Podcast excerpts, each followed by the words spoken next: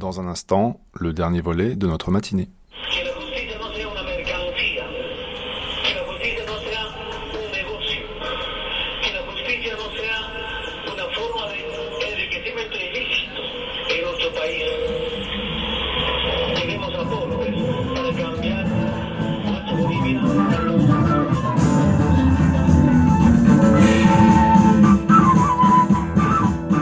Bolivie, un état des lieux de l'identité indienne.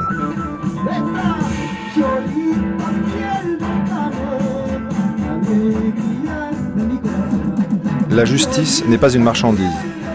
La justice n'est pas un commerce. C'est Evo Morales, le président bolivien, qui parle. Élu en décembre 2005, l'ancien syndicaliste des Cocaleros, les planteurs de coca, est fier de ses origines indiennes amara. Un de ses anciens compagnons de route, Felipe Quispe, syndicaliste comme lui, Amara comme lui, est surnommé le Malkou, autorité suprême en langue indienne. C'est lui que nous sommes allés voir pour qu'il nous raconte les différentes étapes de la révolte indienne qui aboutit au succès d'Evo Morales. Un succès fêté comme il se doit, en musique, dans la banlieue pauvre de La Paz, à El Alto, tout là-haut, à 4150 mètres d'altitude. El Alto, où se concentrent paysans et mineurs au chômage qui ont quitté l'altiplano, les sommets des Andes boliviennes, pour rejoindre ce bidonville en briques rouges, théâtre de la révolte populaire en 2003 et 2005. Mais avant cela, retour sur les fondements de la culture indienne avec Felipe Quispe.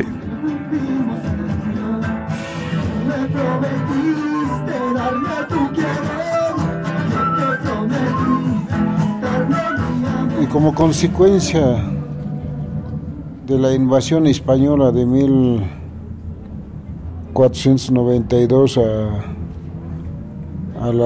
En 1492 a eu lieu l'invasion espagnole des îles Caraïbes. Conséquence, les nations indigènes ont été déchirées, divisées, colonisées. Eh, Les colonisateurs ont apporté d'autres identités culturelles. Eh, Ils ont apporté la propriété privée, la religion et par-dessus tout la langue que je parle maintenant.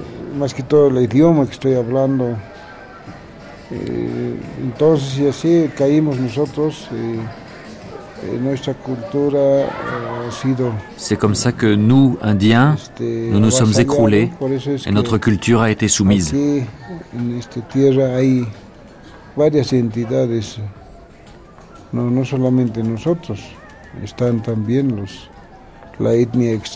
Ici en Bolivie, il y a donc plusieurs identités. Pas seulement nous les Aymara, mais aussi l'ethnie étrangère, les descendants d'Espagnols. et nos frères, la nation quechua, la nation guarani, les Chiquitas, les Aoreos, les Chipayas et tant d'autres. La Bolivie n'est pas un État unitaire, c'est un simulacre. Nous, en tant que nation indigène Aymara, on arrive à se maintenir. Mais on est répartis dans d'autres pays. On est présent dans six provinces, dans le sud du Pérou, au nord du Chili, au nord de l'Argentine, on est aujourd'hui encore une nation qui reste éparpillée dans différents pays.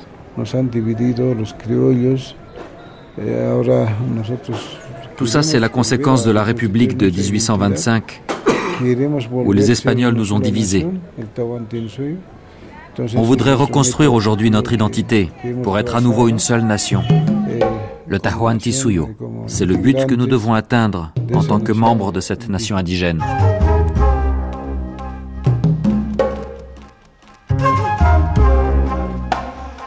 Euh, contre les Espagnols en 1781. Julian Apaza, euh, surnommé Tupac Atari, a fait le siège de La Paz. Il a été euh, martyrisé, il a été écartelé par quatre chevaux. Est-ce que vous pourriez me raconter cet épisode de la révolte indigène?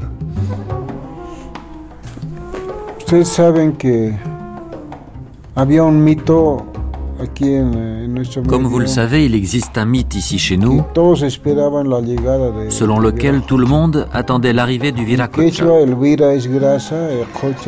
En langue quechua, le vira c'est la race et le cocha c'est le lac ou la mer. Le viracocha devait donc arriver de la mer. C'est comme aujourd'hui, tout le monde attend le retour du Christ. Tout le monde dit qu'il y aura le jugement dernier, que le Christ va revenir, va ressusciter pour punir les infidèles, les pécheurs, etc.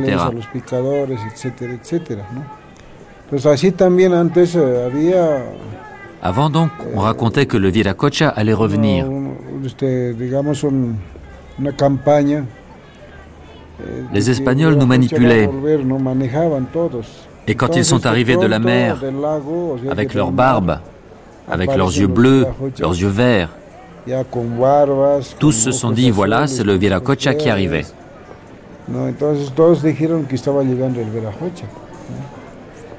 entonces eh, más que todo, el Tito en su libro cuenta, en su... Nous pensions vraiment que c'était le viracocha, que c'était des dieux, pas simplement des Espagnols No qui allaient devenir voleurs, violeurs, assassins. Et quand on s'en est rendu compte, c'est là que la guerre a commencé. La cuenta, armée. La lucha armada.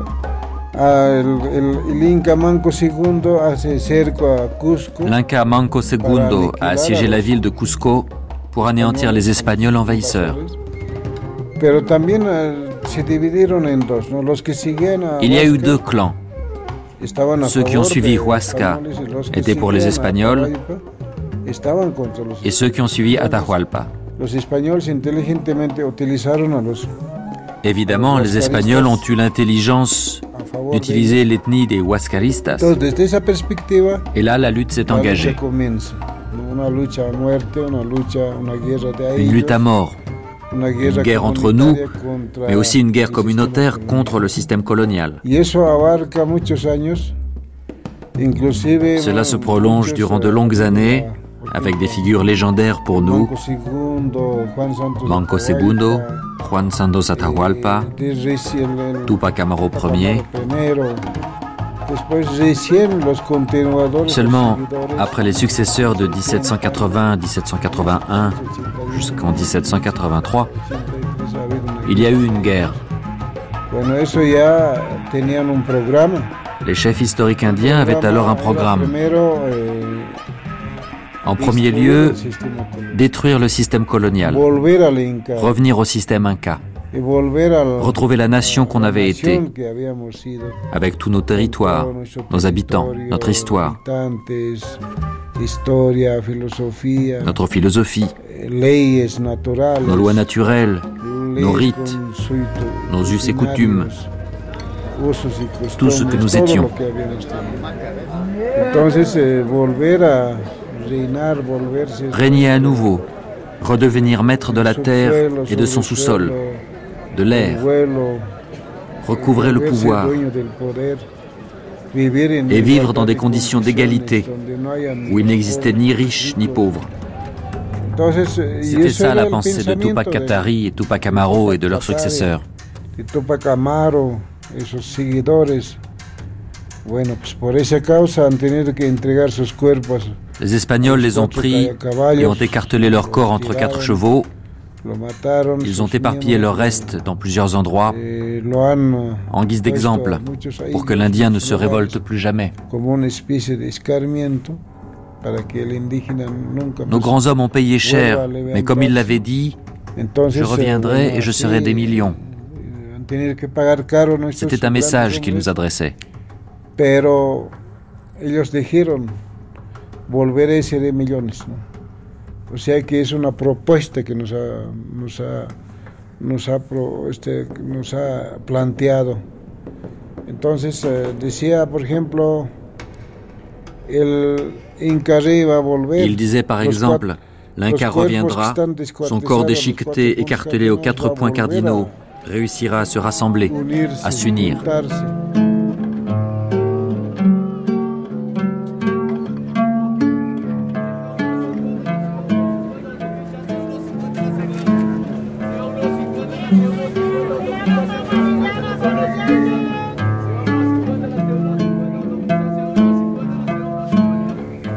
1980, euh, le nom euh, Tupac Atari revient euh, dans l'actualité ici en Bolivie. Il y a des attentats contre des objectifs économiques et je crois que vous n'êtes pas étranger à ces attentats. Est-ce que vous pourriez me raconter cet nouvel épisode d'une révolte que vous menez? Ahí llega, por ejemplo, il y a eu un changement lors de la réforme agraire de 1953. On a commencé à abolir la propriété terrienne et le féodalisme est mort.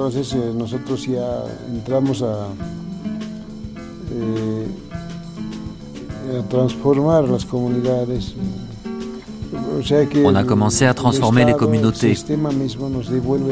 L'État, le système lui-même, nous a rendu nos terres, mais pas le territoire. Il a voulu ainsi nous apaiser. Le peuple s'est tu, comme sous calmant.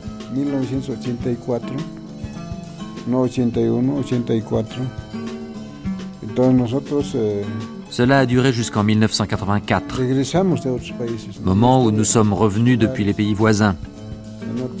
On était parti ailleurs, dans d'autres pays. Et en revenant ici, on a commencé à revoir notre histoire. Nous avons effectué une lecture de notre passé historique et on a abouti à la résolution de reprendre le chemin de Tupac Katari. Prendre les armes et donner l'assaut au pouvoir.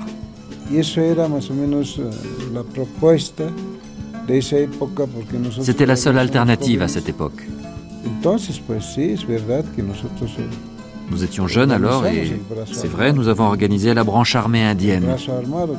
Une branche armée qui ne croyait pas dans les chemins légaux démocratiques.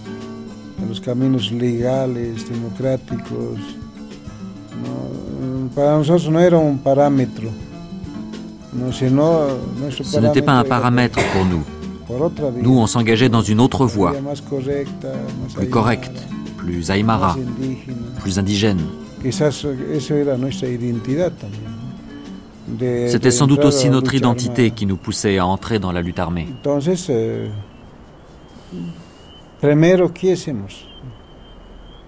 Qu'avons-nous fait alors? La lutte armée, ça ne tombe pas du ciel, ce n'est pas un miracle des temples, des airs, de tout ce qui nous entoure. C'était notre objectif. Ce ne pouvait pas être celui d'un monsieur, d'un universitaire, d'un étudiant. Non, c'était à nous, les pauvres, les descamisados, les vanupiés, ces hommes et ces femmes qui travaillions à la sueur de nos fronts.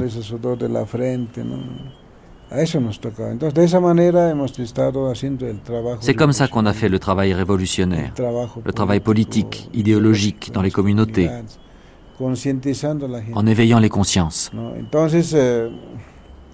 Eh, On avançait peu à peu en 1984. En 1986, on avait déjà un groupe nommé Los Aellos Rojos. On a fait une proposition lors d'un congrès de la Confédération syndicale, l'unique des paysans de Bolivie. Tout le monde était contre nous parce que les partis politiques traditionnels ne voulaient pas qu'on prenne une position plus radicale, plus extrême.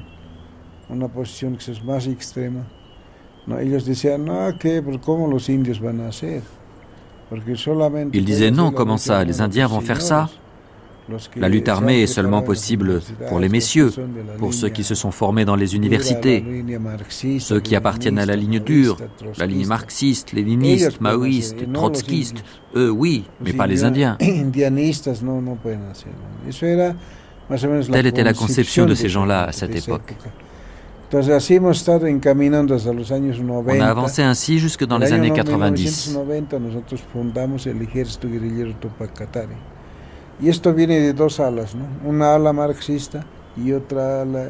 En 1990, nous avons fondé el Ejército Guerrillero Tupac Katari, issu de deux branches, l'une d'elles marxiste, l'autre indienniste. On a connu en 84 Alvaro García Linera, actuellement vice-président de la Bolivie. Il était extrêmement révolutionnaire pour son temps. Il était comme un étudiant révolutionnaire. Il portait un pantalon tous les jours sans le laver. Il achetait des chaussures à 100 dollars et il ne portait pas de veste.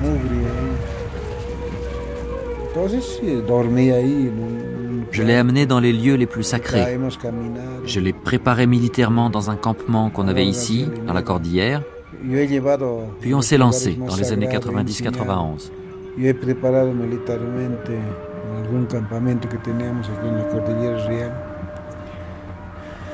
Hemos estado en, los, en otros lugares ¿no? y finalmente bueno pues eh, nos lanzamos en los años 90 91 el 92 yo he, he sido eh, encarcelado. Primero me capturaron luego En 1992 on m'a capturé. Puis on m'a jeté en prison pour soulèvement armé J'ai passé cinq ans en prison. Linera aussi a été emprisonné. Il s'est mis à étudier en prison. Quand on est sorti de prison, on a changé d'avis. On a abandonné la lutte armée pour choisir une autre forme de lutte, la lutte de tout le peuple indigène.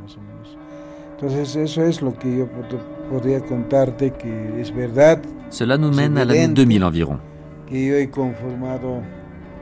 Je peux donc dire que c'est vrai, c'est évident que j'ai formé la branche armée de cette nation indigène.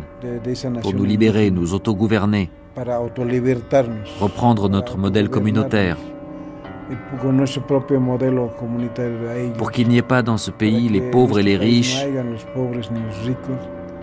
qu'on puisse prendre toutes les ressources économiques, toutes les entreprises détenues par les multinationales, qu'elles nous reviennent.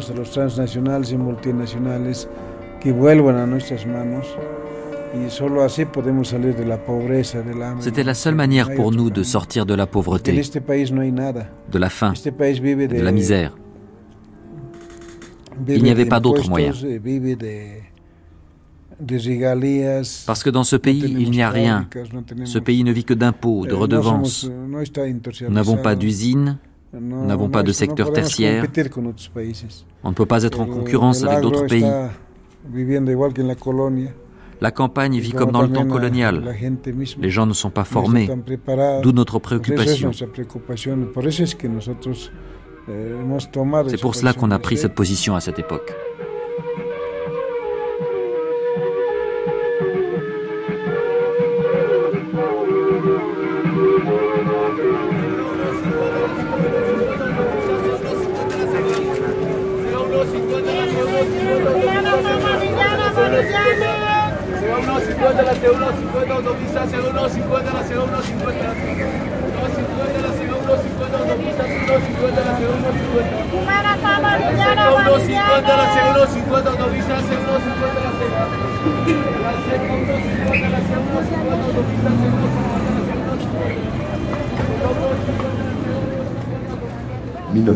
1992, 500 ans, ça correspond dans la cosmovision euh, andine au Pachacuti, c'est-à-dire qu'il y a un renversement du temps. le, concept du temps n'est pas linéaire, c'est-à-dire qu'on ne va pas vers un but, sinon qu'il est circulaire. Et qu'au bout de 500 ans, bon, ben, 500 ans d'exploitation et d'humiliation, c'est fini, on revient, on reprend le pouvoir et, et 1992, c'est tout à fait ça la Wipala, le drapeau andin avec les carrés de couleurs. Euh, quand je suis arrivé en 83, il n'y avait aucune Wipala. Les quatre couleurs, c'est lesquelles? Les, Le jaune, l'orange, le, rouge, le violet, le bleu, le vert, euh, le jaune, le blanc. Les couleurs de l'arc-en-ciel, en fait, mis en carreau et en ligne. Mais maintenant, le drapeau tricolore bolivien, a tendance à disparaître dans, sur l'altiplano, dans le monde andin, au profit de la Wipala. Les, les ont grossi de taille, alors que le drapeau euh, tricolore bolivien a diminué de taille, et parfois, euh, dans certaines réunions, il, n'y a plus que la Wipala, le, drapeau euh, bolivien n'y est même plus présent. C'est tout cet effort d'identité autour de la notion de Pachacuti, de renversement du cycle de l'histoire, qui, est tous les 500 ans. Euh, c'est ça. Et je crois que l'élection de Morales s'inscrit dans ça, que tous les mouvements sociaux depuis 2000 s'inscrivent dans, dans cette dynamique. Père François Donat, votre arrivée ici en Bolivie il y a 23 ans maintenant. Ouh.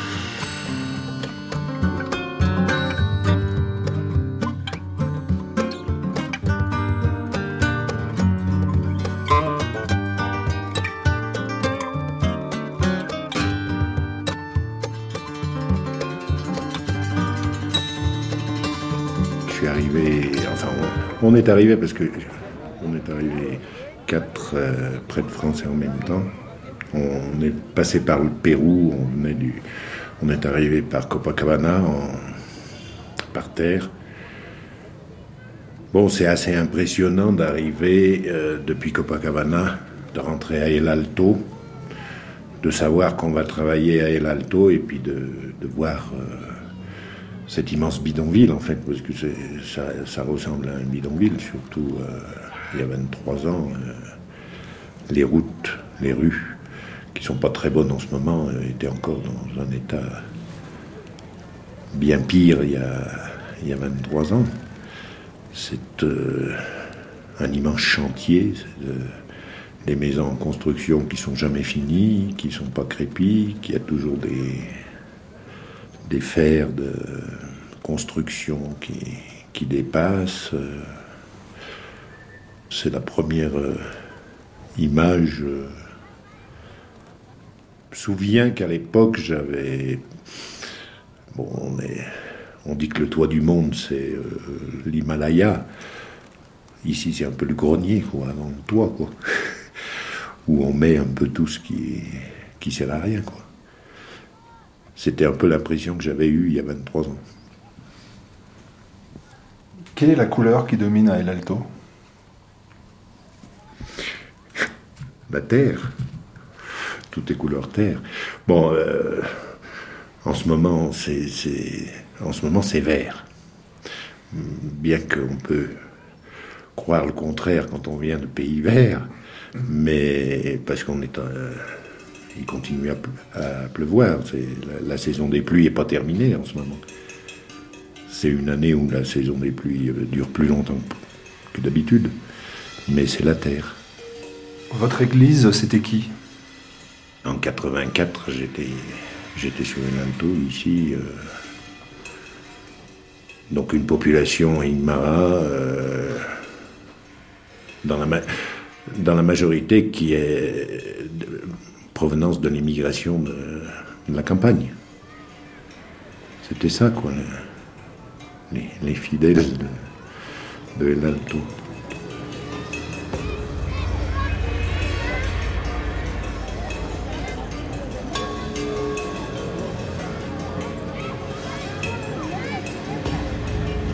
Aujourd'hui, comme hier, ils ont besoin de travail. Ils ont besoin de travail. La, Bolivie est un pays de, qui a 9 millions d'habitants et en Bolivie et 3 millions à l'extérieur. Donc il y a une émigration énorme.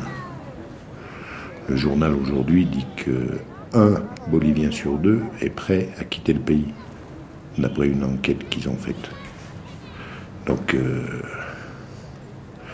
ils ont besoin de travail. Le contexte politique, il y a 23 ans en Bolivie, c'était quoi?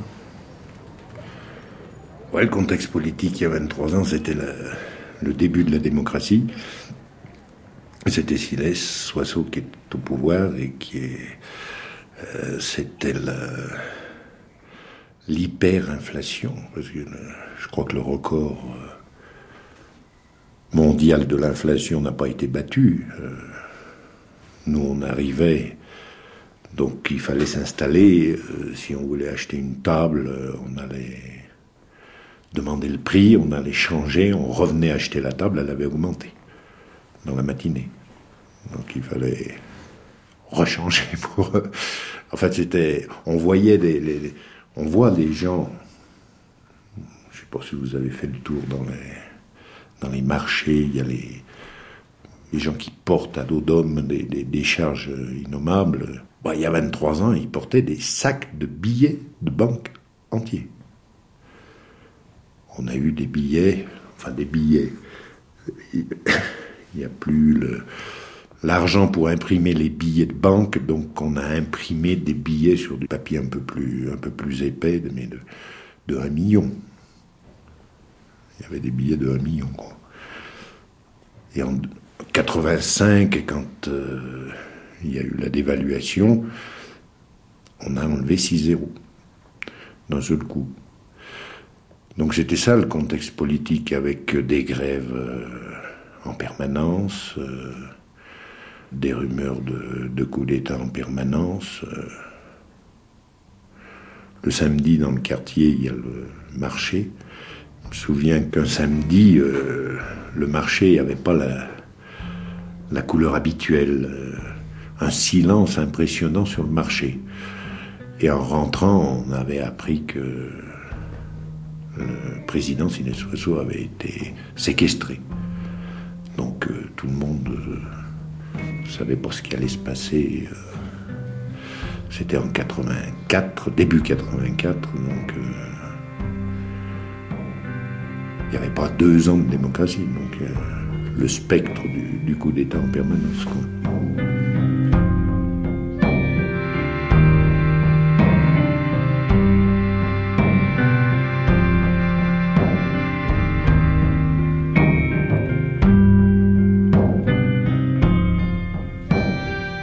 Extrait des programmes de septembre 2003 de la radio Pachamama, la radio diffusée à El Alto. Après deux jours de blocage à El Alto, le déploiement de l'armée est renforcé, car les aliments et les combustibles commencent à manquer au siège du gouvernement.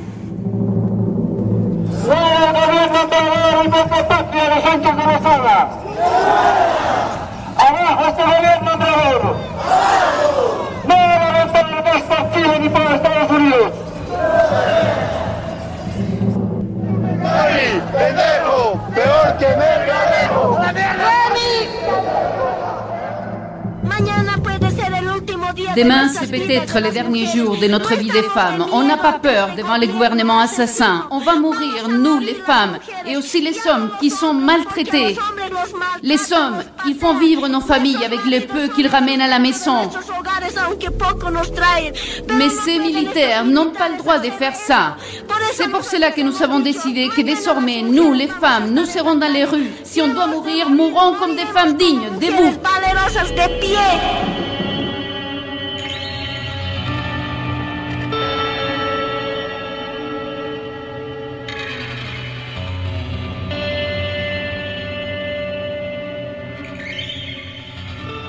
Le père Modesto Chino est un héros à El Alto. Il a été blessé par balle par l'armée, au milieu des fidèles de son église pendant la première guerre du gaz. C'était à l'automne 2003. Pour lui, c'est comme si c'était hier.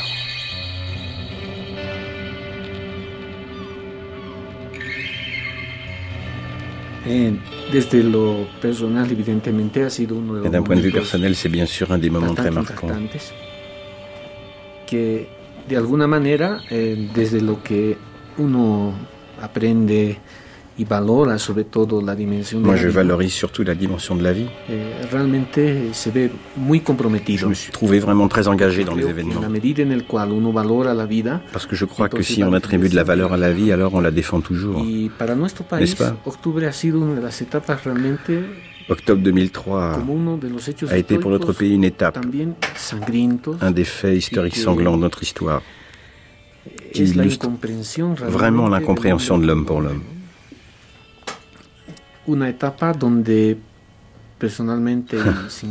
Une étape sans aucun doute personnel. Je dis ce que de nombreux analystes, tout comme la population, les gens les plus simples, expriment. On ne nous comprend pas. On est incompris. On ne nous valorise pas. Et l'expression de ces moments d'incompréhension, ça a été des massacres. Parce que ça a été un massacre. Ils nous ont tués comme des moutons. comme des animaux.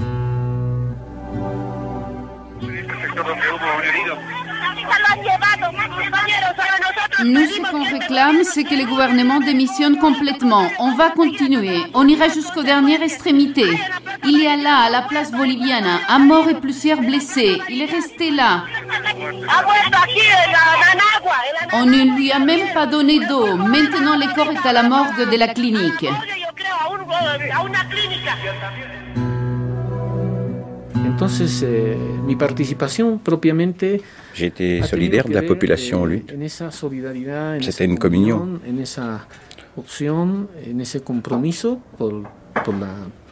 Un engagement envers cette population.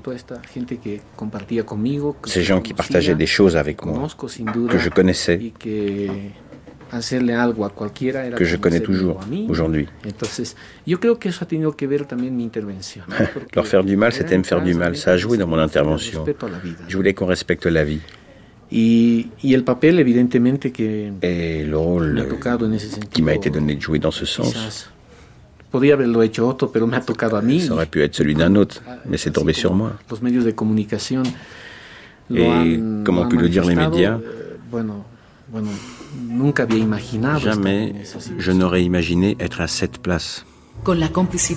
Avec la complicité de la nuit, les gouvernements renforcent encore les soldats déployés à l'Alto. À ce moment, recommence le massacre. C'est impressionnant ce que je vois. Il y a des gaz lacrymogènes qui sont lancés de toutes parts.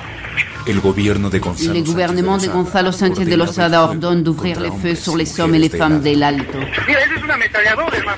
Je vois un mitrailleur. Il y a des rafales. Ça n'a pas de sens de tirer sur des gens qui jettent des pierres.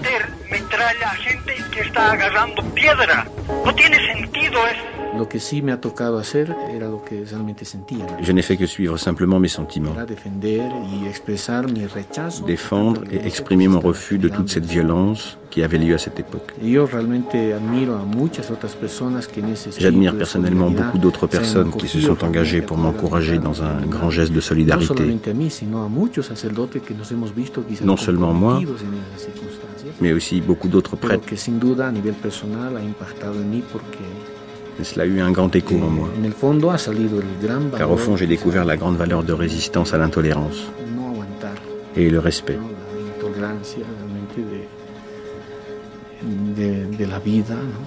Je respecte réellement tous ces gens qui ont lutté.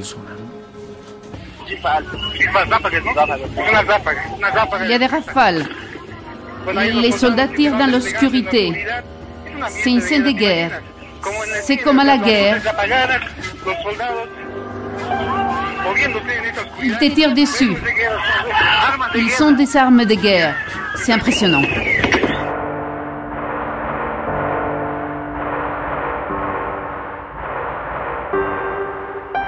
Il y a une différence entre ce qui s'est passé en 2003 et ce qui s'est passé l'année dernière.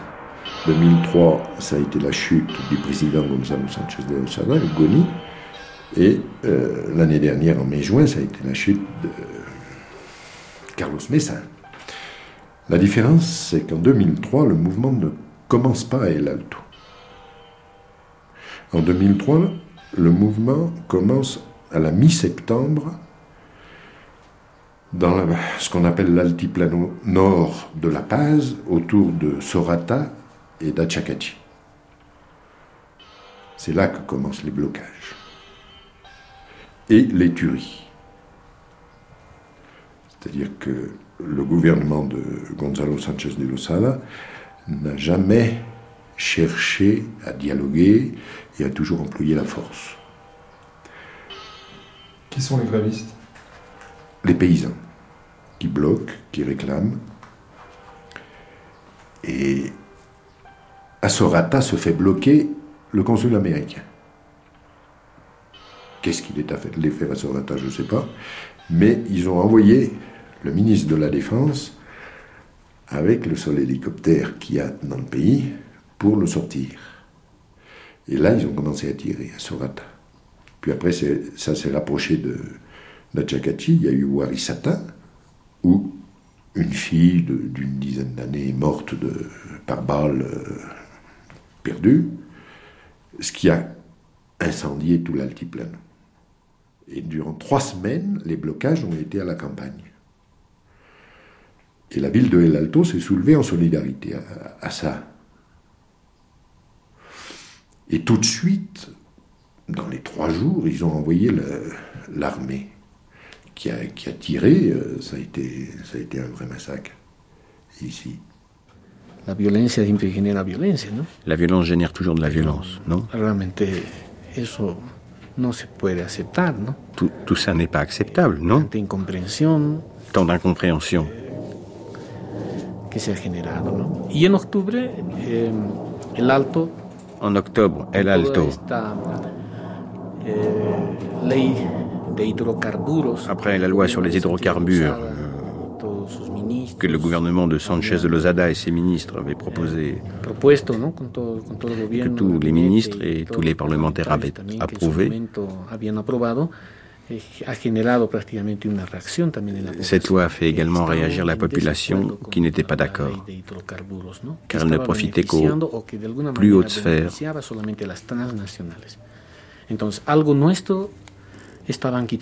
Ils étaient en train de nous enlever quelque chose.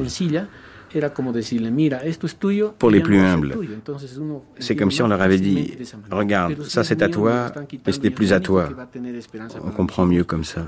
Les gens ont dit, mais si c'est à moi et qu'ils me l'enlèvent alors que je n'ai plus d'espoir pour mes enfants, c'est pas possible. Je vais me battre. De quelle manière On a fait une grève générale pour que la population comprenne, pour que la Bolivie comprenne qu'on est disposé à lutter pour récupérer ce qui est à nous. Mais comme vous avez pu le savoir, à travers les médias ou par l'information qui a pu vous parvenir, eh, le gouvernement a déclenché la répression pour débloquer les routes occupées par la population. Eh,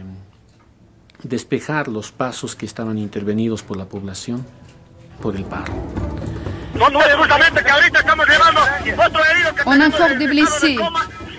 On a besoin d'une ambulance. 14 blessés. Que les assassins de Sanchez arrêtent de tuer autant de gens. Il y a des hélicoptères qui nous survolent. On fait comme on peut. On essaie d'amener les habitants à l'hôpital. Ici, il y a des gens qui sont tombés.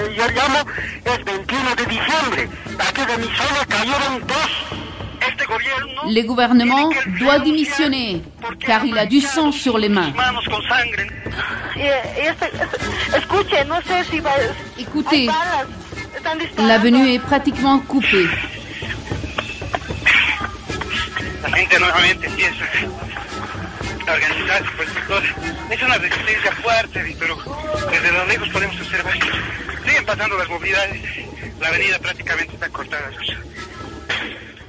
Même ici, euh, on entendait tirer de. Euh, dans tous les quartiers, ça a été. Donc je crois que le, le massacre de la ville de El Alto a obligé, entre guillemets, la solidarité de la ville de La Paz, puisque le, le massacre de El Alto c'était le dimanche, que le lundi a été calme à La Paz, mais le lundi, le massacre a eu lieu à la ville de La Paz. Puis après, il y a eu la grève de la faim, c'est-à-dire que les classes moyennes se sont mis dans le, mouvement et que le mercredi a commencé la grève de la faim et le vendredi c'était fini. Goni avait, avait démissionné. Et on a eu droit à une année et demie de plus euh, de gouvernement de Carlos Mesa avec un parlement élu avec Gonzalo Sanchez de Osada euh, de gens qui ne faisaient que prendre des décisions parlementaires pour préserver leurs privilèges. Euh, le pays était absolument ingouvernable.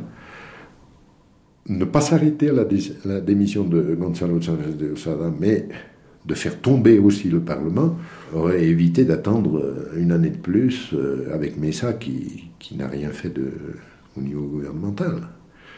Alors, l'aspect qu'on peut considérer positif, c'est que l'attente a permis l'élection de Morales. Je ne sais pas s'il aurait été élu en 2003, Morales. Mais en 2005, si, il a été élu. Donc septembre 2005, à nouveau ici des blocages, et cette fois-ci démission. Euh, Mai-juin 2005, démission de euh, Carlos Mesa. Euh, C'est le président de la Cour suprême qui monte au pouvoir, Rodriguez, et qui est là pour faire l'intérim et organiser les élections présidentielles qui ont eu lieu le 18 décembre. Et Morales a été élu le 18 décembre.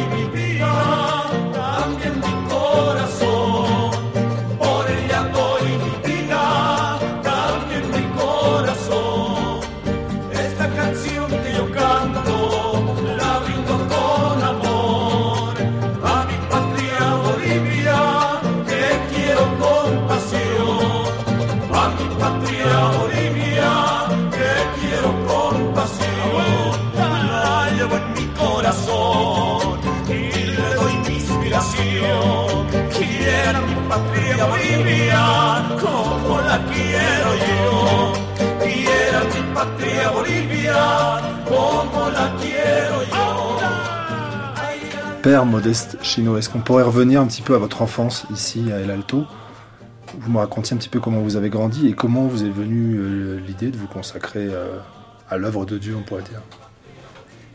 Eh, bueno, hacer memoria y también compartir con ustedes que mi infancia eh, se ha desarrollado propiamente. Mon enfance s'est déroulée dans un centre minier. Yo soy hijo de minero. Je suis comme mes frères, fils de mineurs. Eh,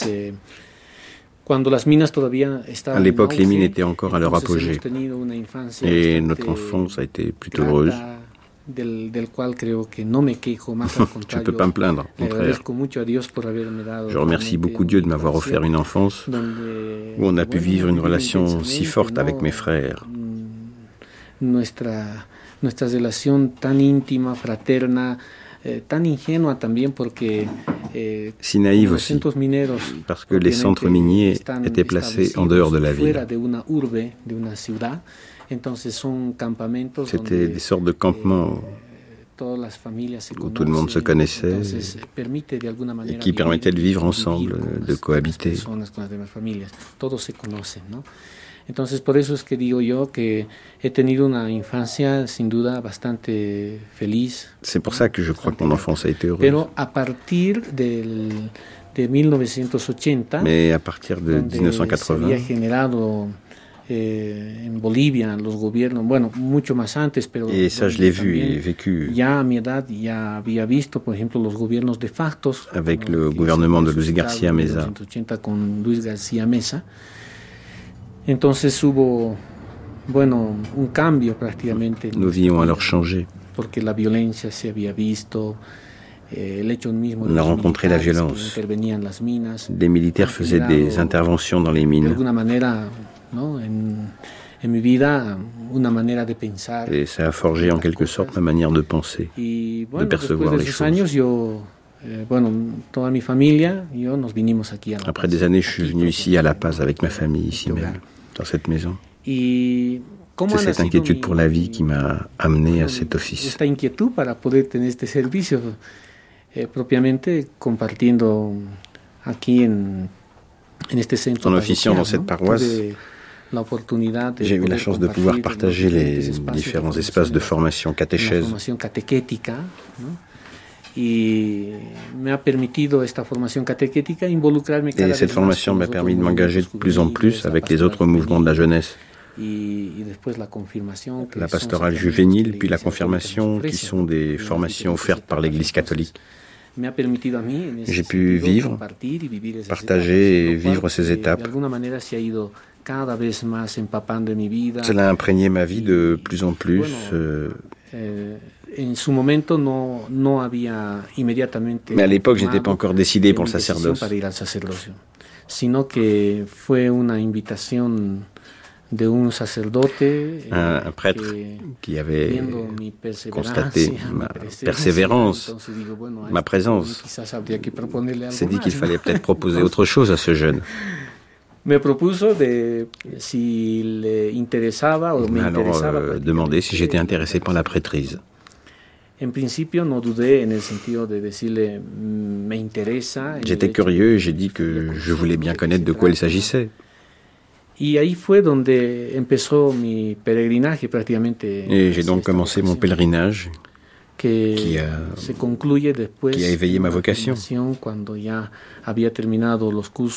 Quand j'ai fini de passer mon baccalauréat, qui était obligatoire pour entrer au séminaire, tout ça s'est confirmé.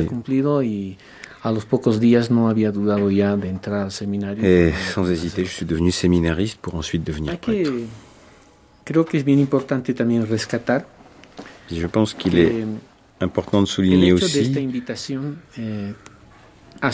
qu'en même temps que l'invitation à connaître la vie sacerdotale,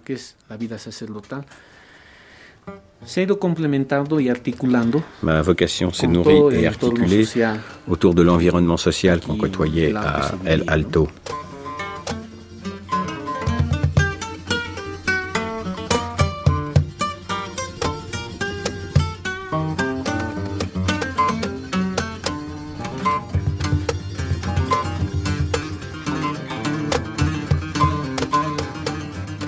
Peuple est un peuple très religieux, très plein de rites. Euh, le prêtre de la religion Aymara est un. Ça s'appelle un yatiri en Aymara, c'est celui qui sait. Donc euh, le prêtre de la religion Aymara, le yatiri, euh, a différents rôles. Les rites sont des rites pour demander la protection. Il y a toujours et ce qui m'a frappé dès le début, c'est que dans tous les rites, euh, l'élément commun, c'est la coca, les feuilles de coca.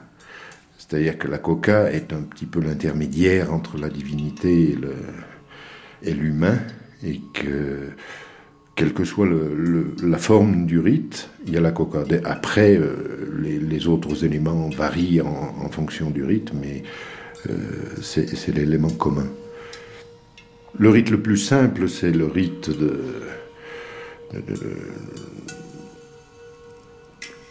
Ils appellent ça euh, sortir la coca, c'est-à-dire qu'on met un, tissage qui s'appelle un tari, en général de. Les beaux tissages, les bons tissages, c'est d'alpaca. Euh, ils, mettent ça avec des feuilles de coca. Ils mettent deux verres, deux, deux tasses et on choisit quatre ou six feuilles de coca et on les met dans chacun des verres. Après, on fait la chaya, c'est-à-dire la, bénédiction de ces feuilles de coca avec de l'alcool ou du vin, et euh, on offre ça à la, terre-mère. Et ça, c'est un rite euh, courant, c'est-à-dire toute euh, réunion sociale commence par la kuliku, qui est le on marche les feuilles de coca, euh, on s'échange les feuilles de coca, on s'invite, mais avant, on commence par sortir ça pour l'offrir à la Pachamama et le bon déroulement de la réunion ou de l'événement social qu'on est en train de qu'on est en train de faire.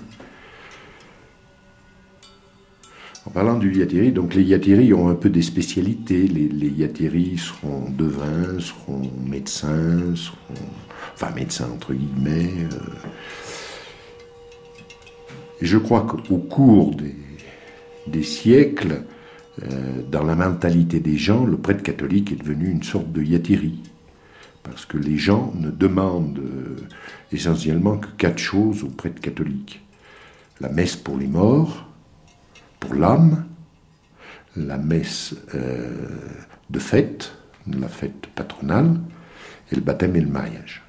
En dehors de ces quatre choses, les gens n'ont absolument pas besoin du prêtre catholique.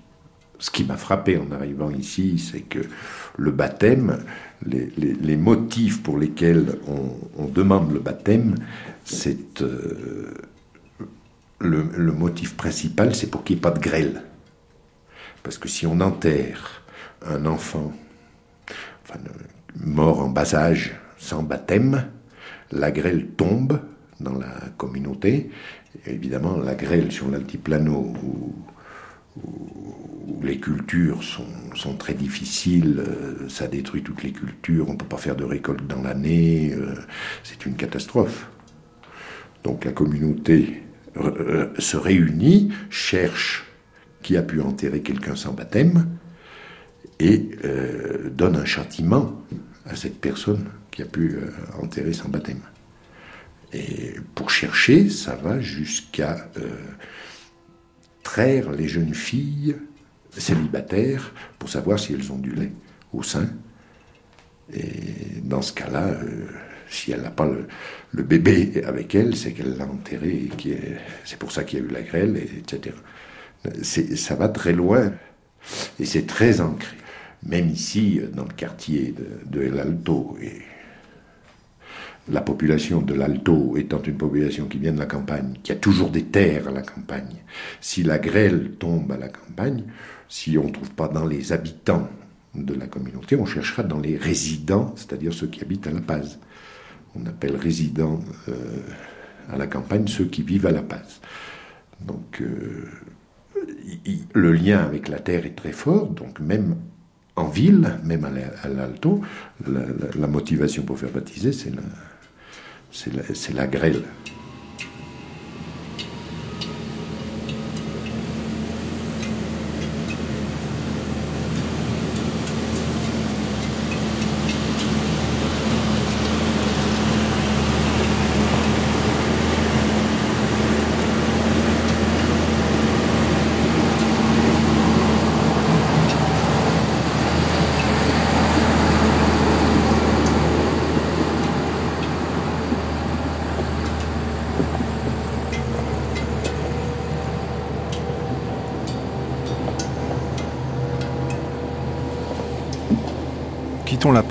Et son air raréfié à 3500 mètres d'altitude et descendons vers la région de Las Yungas, tout là-bas, à 1700 mètres au-dessus du niveau de la mer. Pour rejoindre Corioko, véritable havre perdu dans les champs de coca, il faut emprunter ce que certains appellent la route de la mort. En fait, une route de quelques mètres de large qui serpente dans les Andes.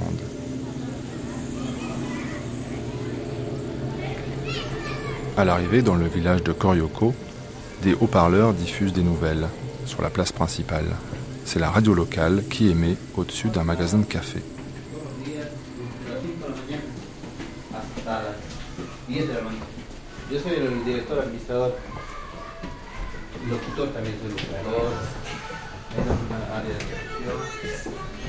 Radio Uchumachi, ça veut dire quoi?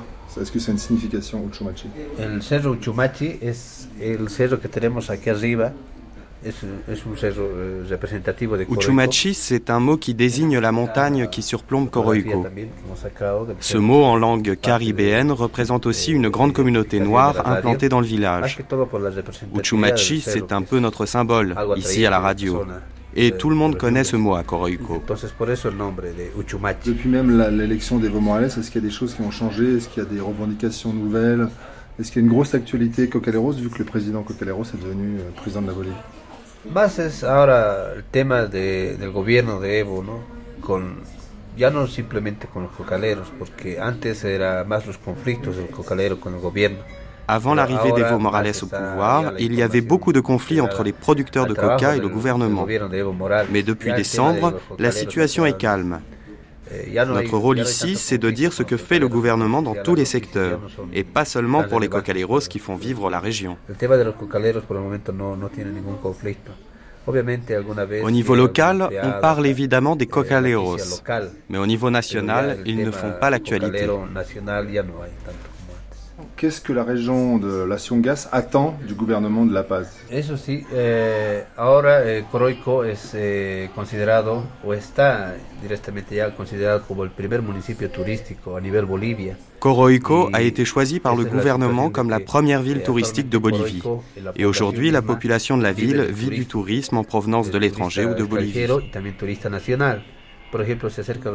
En ce moment, c'est la semaine sainte. Beaucoup de touristes venus des quatre coins du pays vont arriver ici et leur nombre va dépasser la capacité hôtelière de la ville.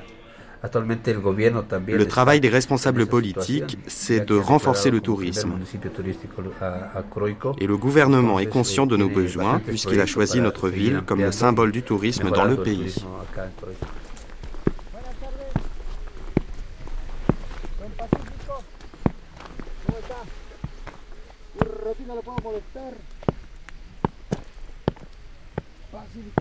Loin des touristes de Corioco, à l'écart du village, voici Don Pacifico Olivares, figure locale parmi les cocaleros. Si vous ne le trouvez pas dans sa maison, c'est qu'il est déjà en train de travailler sa terre. Le président du syndicat des cocaleros, c'est aussi le président de la Bolivie, Evo Morales. Il est Amara comme vous. Qu'est-ce que ça va changer concrètement qu'il soit à la tête de l'État? Ah, Nosotros eh, pedimos al Evo Morales. Ah, nous demandons à Evo Morales paysans comme nous, d'ouvrir à présent le débat sur la coca dans le monde entier. Depuis 1961 à Vienne, durant la présidence de Paz Stensoro, on a signé que la coca, c'est de la cocaïne. Mais nous, les Boliviens, avons élu aujourd'hui un président Aymara pour qu'il débatte à Vienne sur la coca quand les présidents se réuniront, qu'ils disent Messieurs, ma coca n'est pas de la cocaïne. Laissez-la s'exporter au Japon, à Cuba, dans le monde entier. Parmi les producteurs, personne n'a de problème. Oui, les mauvais amis en ont fait une drogue, mais Evo Morales est là pour ça. Zéro cocaïne, mais oui à la production. On vous appelle les cocaleros, il y a un syndicat Comment est-ce que vous êtes organisé Bueno, los sindicatos han funcionado siempre. Les syndicats ont toujours existé. Depuis des générations, contre les patrons, contre les Espagnols.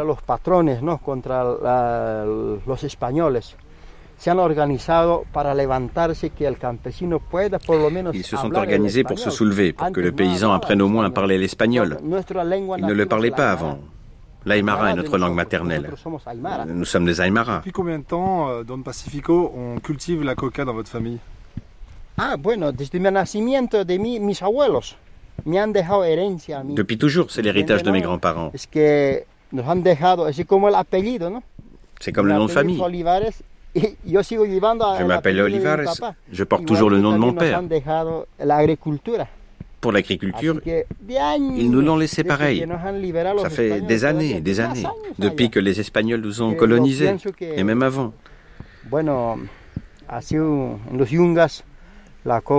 Je pense que dans les Yungas, la coca a toujours existé, depuis bien avant les colons. Votre père était cultivateur? Oui, aussi. mon père, mon grand-père, mon arrière-grand-père, tous producteurs de coca. Tous ces terrains là-bas, devant, sont des terres travaillées par nos ancêtres. Et nous, on continue. Combien de fois avons-nous retourné cette terre? Qu'est-ce qu'il faut, à part la terre, le soleil et peut-être un petit peu d'eau, pour faire de la bonne coca? Mire, noticias, on a su par les nouvelles qu'ils avaient emmené aux États-Unis, en Californie, des graines de coca des terres des Yungas. Ils ont engagé des paysans comme moi pour la transporter là-bas. Ils l'ont cultivée. Mais ça n'a pas fonctionné. On a besoin d'un soleil comme le nôtre. Un climat comme le nôtre, c'est une terre qui s'adapte vite à la coca. ligeramente se adapta a la coca. Entonces es una tierra que Dios nos ha regalado, es una bendita. C'est un cadeau de Dieu. Uh, un obsequio para los Une bénédiction. Entonces la coca de este sector de los un cadeau pour nous. la coca. De cette région des Yungas est sucrée. Si, on la cultive ailleurs, comme ils ont fait en Californie, elle n'a aucun goût. À, l'inverse de la coca d'ici. Elle est sucrée, elle est bonne à mâcher. C'est un remède. Vous devez le savoir. Quand la reine Isabelle est venue en visite en Bolivie, elle a pris un maté de coca. Jean-Paul II, de son vivant, est venu à El Alto. Un maté de coca. Fidel Castro, un maté de coca. Ils n'ont eu aucun problème avec l'altitude. C'est bon, oui. La coca est excellente pour le mal d'altitude. La première chose que vous devez emporter dans l'avion pour venir ici, c'est un thermos de maths et de coca. Quelques feuilles de coca dans le thermos avant de partir de votre pays et c'est bon. Vous n'aurez pas de problème. La coca est très bonne. Mm. que la coca es cocaïna.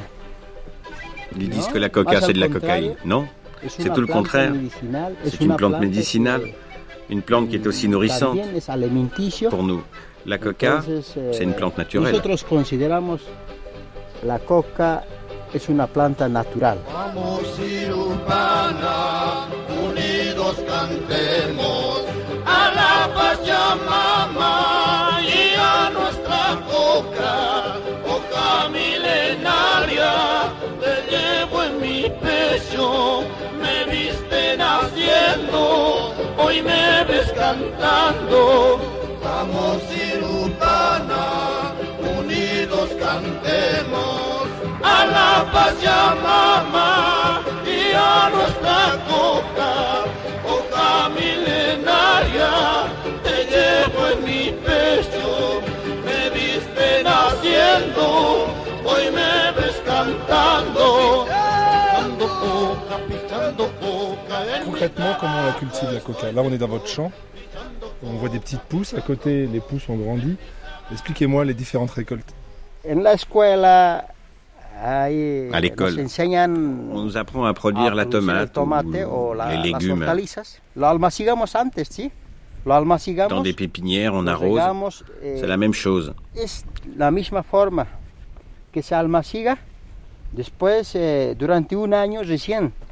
un an après seulement, sort une pousse qu'on va pouvoir planter.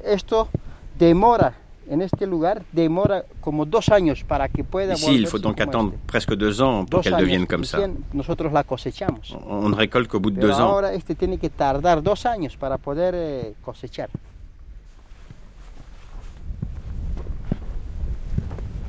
Esas son las semillas. Là, ce sont les graines.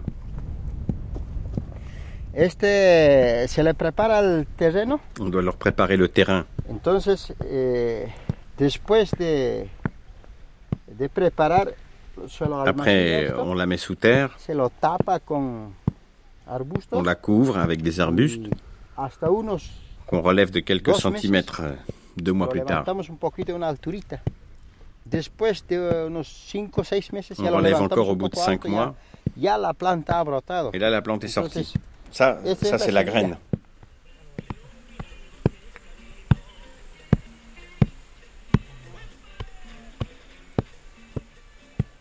Est-ce que vous avez des enfants? Un garçon et trois filles. Est-ce que vos enfants seront comme vous demain ou plus tard euh, producteurs de coca? Ou est-ce que vous espérez qu'ils fassent autre chose dans la vie? En Bolivie, no hay trabajos. En Bolivie, il n'y a pas de travail. Nous n'avons pas d'usine, pas d'entreprise. On ne peut pas travailler dans d'autres secteurs. On est quasiment obligé de continuer à travailler cette terre. Tenemos que trabajar lo mismo esta tierra. Pero. Mais j'ai un fils qui fait des études à l'université San Andrés. Il est en train de se former parce qu'on a besoin que quelqu'un puisse nous aider à nous organiser, à nous améliorer, apporter des technologies pour travailler la coca. Eh, quisiéramos nosotros sacar uh, la coca a través de una industrialización. On voudrait récolter la coca de manière industrielle pour pouvoir atteindre les marchés. Donde, bueno, eh, bon. el gobierno no nos dan las posibilidades. Mais le gouvernement ne donne pas les moyens pour ça. Por ejemplo, Bon, tout le monde peut avoir un enseignement élémentaire. Mais on ne peut pas arriver en université parce qu'il n'y en a qu'une à La Paz et une autre à El Alto. Ce n'est pas assez. Il n'y a pas de place pour des milliers d'étudiants. C'est vraiment dommage pour nous qu'il n'y ait pas plus de possibilités de formation agricole. Tout à l'heure, vous nous avez dit que vous étiez euh, donc indien Amara. Vous, vous croyez en quoi? Nosotros creemos en un Dios. Nosotros nous croyons en un Dieu qui est là-haut, qui voit chaque jour comment nous vivons. Il sait en ce moment même si j'ai faim ou non. Mais nous, en tant qu'Aymara, comme les Quechua, les Guarani, croyons en un Dieu qui existe pour nous, pour les pauvres surtout. Pour les riches, comme vous, il n'existe pas parce que eh, l'économie vous fait oublier beaucoup de choses. Quand on a de quoi vivre, on ne se souvient pas du pauvre ni de personne. Comme les États-Unis, ils ne croient ni en Dieu ni en rien. Nous protestons contre le gouvernement. Comment est-ce possible qu'ils nous soumettent avec tous les problèmes qu'on a connus avec les gouvernements passés. Ils nous ont lancé des gaz. Ils ont tiré sur nous. Les cocalères ont s'accaparé. Ils ont tué des femmes, des enfants, une misère. Un jour, justice sera faite. Il n'y a pas de justice dans ce monde. Mais un jour, justice sera faite. Et ils paieront parce que ce n'est pas en vain que nous pleurons, ce n'est pas en vain que nous souffrons. Ils paieront un jour pour nous aussi.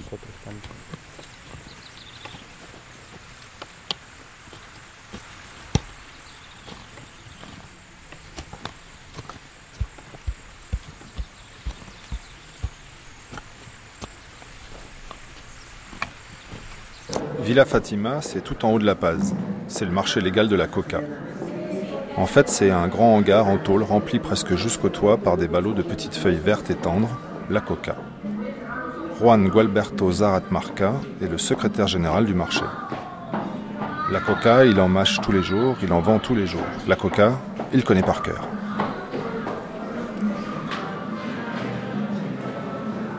La coca, ça se vend par 20, 30, 40, 50 kilos. Comment ça se vend et combien ça vaut le, la balle? Eh, con relación al precio del paquete es el que tenemos, eh, hay decir que no es eh, el precio. Le prix varie, le, le prix n'est pas stable. Il y a des moments où il monte et il y a des moments où il descend. Pour l'instant, il est à 750 environ. 700, c'est selon la qualité de la feuille de la coca.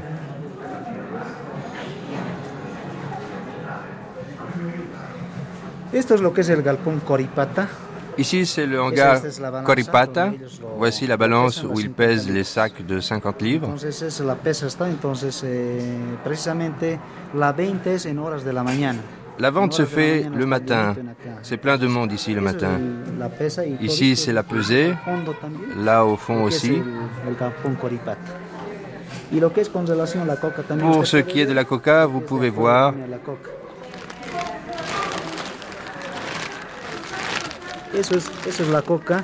C'est la coca qu'on apporte dans une matera, un ballot quoi. Pour qu'elle ne sèche pas, elle est enveloppée dans du plastique. Jusqu'à ce que les producteurs la vendent, elle est en saucisson, comme on dit.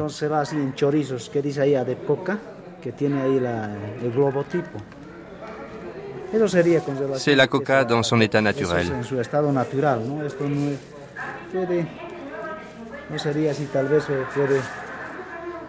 Qui sont les acheteurs?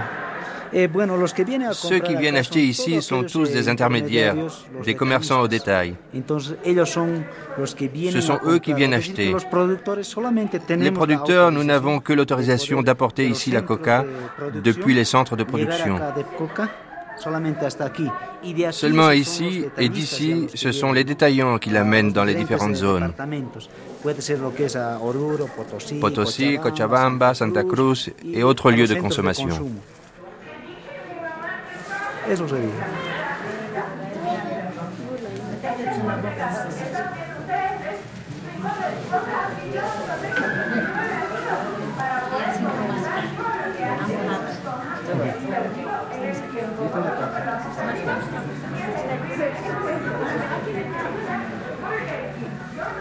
Sur la coca, donc euh, plante sacrée, religieuse, médicinale, sans la volonté de dédiaboliser euh, la coca au niveau international. En, gros, la sortir de la liste des stupéfiants. Promesse faite par Evo Morales euh, pendant la campagne électorale, votre point de vue. Sur la coca, je crois que, bon, on en a parlé avant, c'est un, un élément des rites tout à fait obligé. Il est présent dans tous les rites religieux autochtones. Mais non seulement ça, ça tient la place dans la relation humaine de l'apéritif en France. Quand quelqu'un arrive, on l'accueille et on l'accueille, on lui offre un verre. Ici, on s'échange des feuilles de coca. C'est un rite social, pas seulement religieux, euh, très important. Plus les choses, euh, les propriétés euh, médicinales et nutritives de la coca. Mais d'un autre côté, il faut, être conscient que 100% de la production de coca du Chaparé va au narcotrafico, va au trafic de drogue. Et le trafic de drogue a pris des proportions dans les Yungas énormes. C'est-à-dire que 90% de la production de feuilles de coca va au trafic de drogue en Bolivie.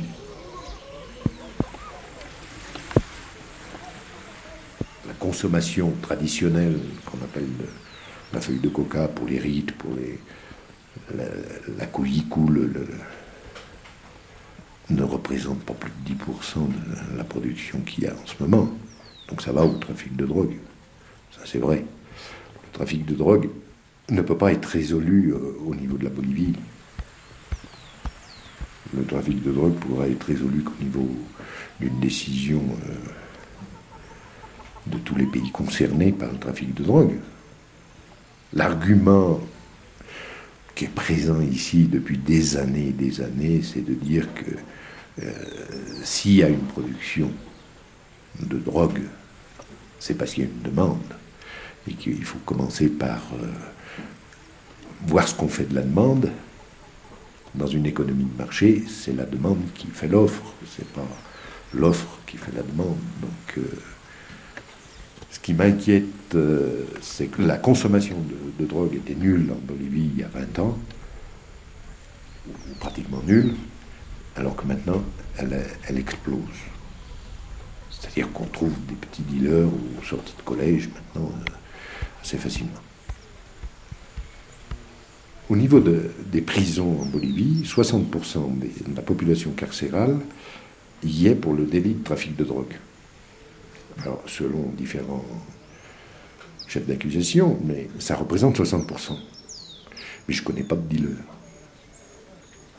comme il n'y a pas de, de grand chef de cartel de drogue euh, en prison. Par contre, euh, c'est vrai que l'essor social, la promotion sociale des gens en Bolivie passe par le trafic de drogue, directement ou indirectement. L'activité économique euh, est de plus de 60% liée au trafic de drogue. Et celui qui veut s'en sortir euh, se mettra dans le trafic de drogue. J'ai été frappé il y a quelques années, j'ai été dans une province qui s'appelle Inkisivi, qui est après les Yungas, mais on dit aussi les Yungas d'Inkisivi. Donc il y, a, a, la production de coca et qui va au, euh, au trafic de drogue. Et j'ai été surpris de voir le nombre de motos que les paysans avaient. C'est pas courant, surtout dans, dans un relief de, vallée et pas de. Et effectivement, on m'a expliqué que c'est des gens qui se mettent dans le trafic de drogue. On veut améliorer ou modifier la maison. On, va euh, fouler la, coca pour pendant quelques temps et on peut améliorer la maison. C'est-à-dire que toute la promotion sociale du pays vient du trafic de drogue. La plus grosse partie.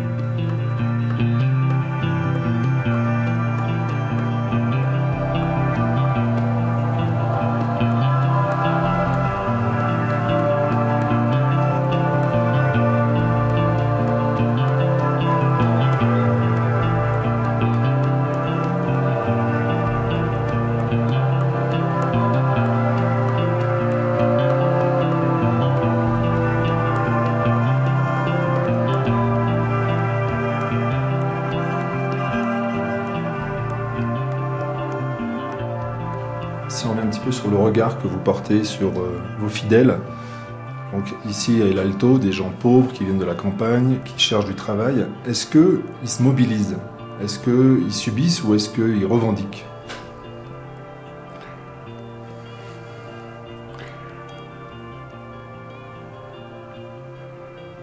Bon, là, je crois qu'il faut faire une distinction On emploie des mots euh, qui ont une signification, occidentale euh, pour un contexte qui n'a rien d'occidental, donc on fait des contresens.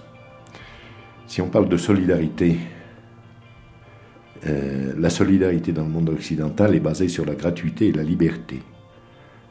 c'est un acte gratuit que je fais dans ma solidarité, si je suis solidaire, et je suis libre de le faire ou de ne pas le faire. Le mondana est organisé autour de la réciprocité. Euh, le mot gratuit n'existe pas en langue aymara. Ça n'existe pas. Donc euh, c'est la notion de réciprocité qui peut être traduite par euh, rien n'est gratuit, justement. Donc la communauté se réunit, prend une décision. Pour ça, il faudra peut-être des mois pour qu'on prenne la décision. Mais une fois que la décision est prise, on est solidaire dans le sens que on est obligé d'appliquer la, décision qui a été prise. Euh, si euh, on décide de bloquer euh, la ville de El Alto, ceux qui ne participent pas au blocage de la ville de El Alto auront une amende. Ce qui est exploité euh, par les métis de La Paz euh, en disant que c'est de la dictature syndicale. Mais je crois que dans la mentalité euh, indigène, entre eux, dans la relation qu'ils ont entre eux, c'est quelque chose de tout à fait normal. Et bon, il y a une amende. Alors évidemment, les amendes sont fortes pour obliger les gens à participer de la décision. Ça va de 100 à 200 boliviens pour celui qui ne participe pas d'un blocage dans la ville de El Alto quand ça a été décidé. C'est des sommes énormes pour une économie. Euh, le salaire minimum est de 450 boliviens. Euh, la plupart des gens n'ont pas le salaire minimum. Donc, 450 euh, boliviens, ça fait à peu près 45 euros? Oui, en gros, ça fait 45 euros.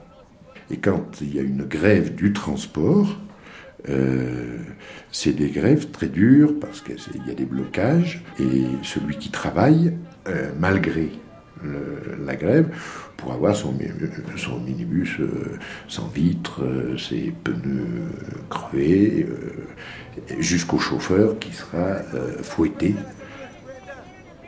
dans un barrage parce qu'on l'aura bloqué, on l'aura sorti à la force et on le fouettera, qui est le châtiment de la communauté paysanne le plus fort.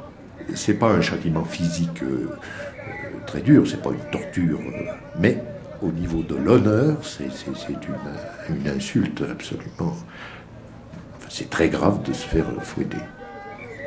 Donc les gens ici à El Alto descendent vers euh, La Paz pour travailler Pas tous, enfin, il y en a qui travaillent ici, mais il y a un mouvement énorme, oui, de, gens qui descendent à La Paz. Soit pour vendre, parce que c'est un les indigènes de, El Alto sont des commerçants euh, nés, ils sont très forts dans le commerce, ça c'est vrai. Euh, on peut se rendre compte en se promenant dans la Paz que c'est un immense marché, toute la ville. Il y a on trouve de tout, il faut savoir où aller, mais on trouve absolument de tout, à tous les prix, euh, dans la rue ou dans les commerces. Les fonctionnaires, parce que la ville de La Paz vit du fait que c'est le siège du gouvernement et qu'il y a tous les fonctionnaires ici. Au niveau des, entreprises, euh, il y en a très peu. Les entreprises sont à Santa Cruz, ça c'est évident. L'avenir économique du pays, en ce moment, est à Santa Cruz.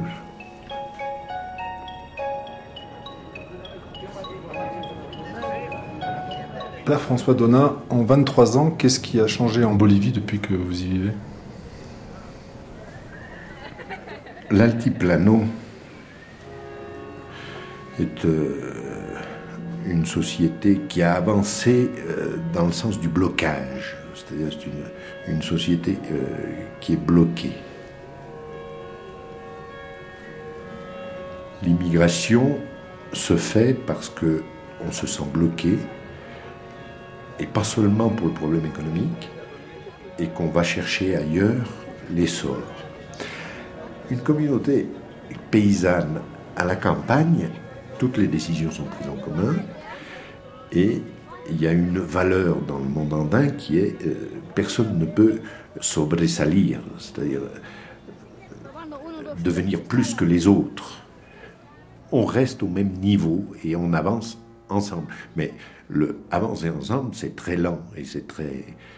Donc il y a un blocage. Donc ces gens-là, s'ils ont vraiment envie d'évoluer de, et de sortir de la misère, euh, émigreront. C'est-à-dire que celui qui reste sur l'altiplano, d'une certaine façon, accepte de vivre dans un certain style de vie et accepte ses blocages et accepte de n'avancer que dans la mesure où tout le monde avance. Et ça, ça veut dire aussi, pour celui qui émigre, de, renier, mais de laisser tomber en tout cas une certaine partie de sa culture. Et la, culture ne deviendra plus qu'une histoire de folklore, c'est-à-dire qu'on on se rassemblera en, disant bah oui, on, a Aymara, même si on habite Santa Cruz ou Buenos Aires, que par la fête, les danses, la musique. Mais la mentalité des gens euh, Aymara qui sont à Santa Cruz ou Buenos Aires ont subi l'influence euh, soit de l'Orient ici en Bolivie, soit du monde argentin. Et quand ils reviennent ici, euh, on sent tout à fait le décalage qu'il y a avec ceux qui sont restés ici. Donc l'altiplano, je, je, le vois plus comme une société bloquée qui n'avance que, que petit à petit, et une société qui, vit euh, sur les valeurs de la culture andine, c'est-à-dire la communauté, la liu, mais ça donne des choses très corporatistes.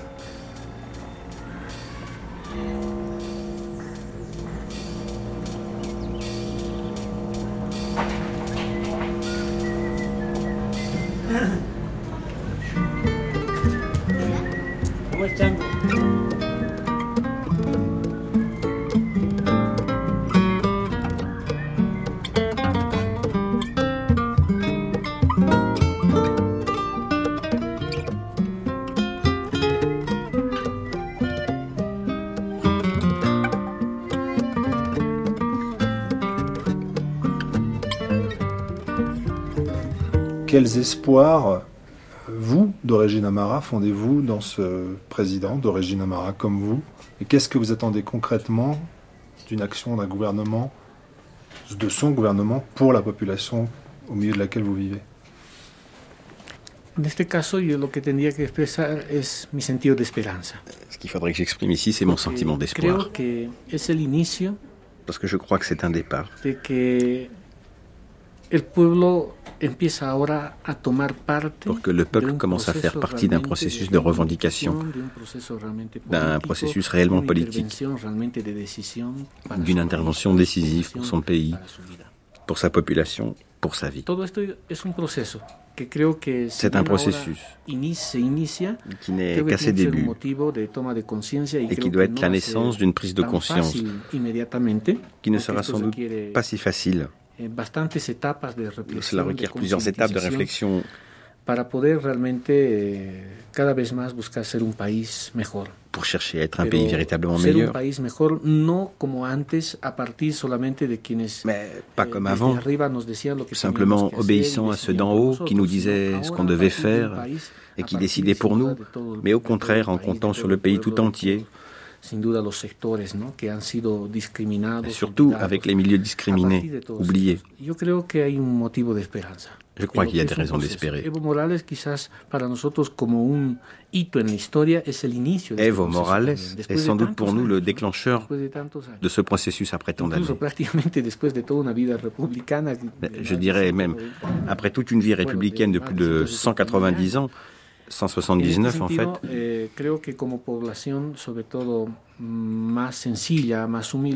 Je pense que la population, surtout les plus humbles, nous avons espoir que dorénavant le pays se réveille, non? Que le pays se redresse aussi, non?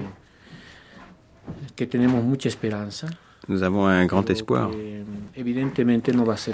Mais nous savons bien sûr que ce ne sera pas facile. Parce qu'il y a des moments de décision très importants à venir pour l'histoire de notre pays, avec l'Assemblée constituante en août prochain, où tous les secteurs veulent être pris en compte. Malheureusement, comme je vous le disais, c'est un processus. La réalité politique, c'est que seuls les partis politiques décident pour l'instant. Bueno, lamentablemente desde esta realidad política, ¿no? Porque solamente los partidos políticos ahora están interviniendo, ¿no? En algunos casos no nos sentimos realmente representados. Nous ne nous sentons pas toujours réellement représentés. Por eso es que creo que es un inicio. C'est pour ça que je dis que c'est un début. J'espère qu'au fur et à mesure du temps, la conscience du peuple change peu à peu pour élire réellement ce qu'il doit élire. Je pense qu'avec Evo, nous sommes dans le vrai, qu'il était la seule porte pour que le peuple puisse être véritablement pris en compte. Mais ce n'est qu'un début.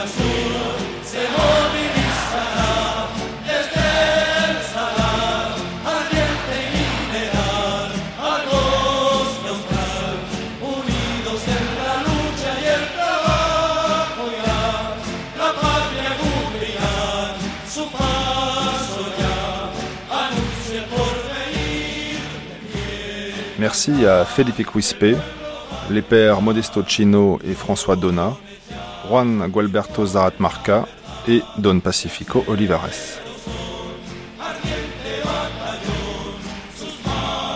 Coordination en Bolivie, Marine de la Moissonnière, traduction Laura César. Texte dit ce matin par Carmen Gayoubo, Mathieu Lagarigue, Laurent Lederer et Nicolas Struve.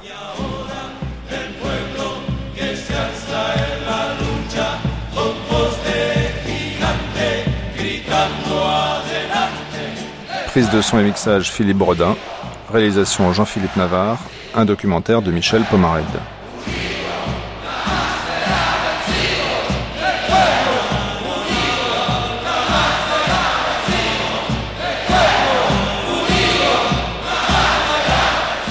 Pour de plus amples informations, connectez-vous à notre site internet, un site alimenté par Pauline Mocor.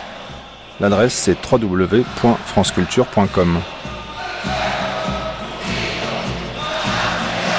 Vous y trouverez des notices bibliographiques et historiques. Vous pourrez réécouter ce programme en ligne ou même le podcaster si vous souhaitez nous écouter sur votre iPod, sur votre vélo à Paris ou dans votre caravane quelque part en France. Cet après-midi, entre 15h30 et 17h, l'exploration de l'Amérique latine se termine également sur notre antenne avec la rediffusion des Mardis du cinéma, consacrée pour ce dernier rendez-vous au cinéma mexicain l'état des lieux de l'Amérique latine, c'est terminé. Mais ne manquez pas le rendez-vous que vous propose dès lundi prochain à 9h05 Mathieu Garrigou-Lagrange autour de l'écrivain François Mauriac. Bel été sur France Culture.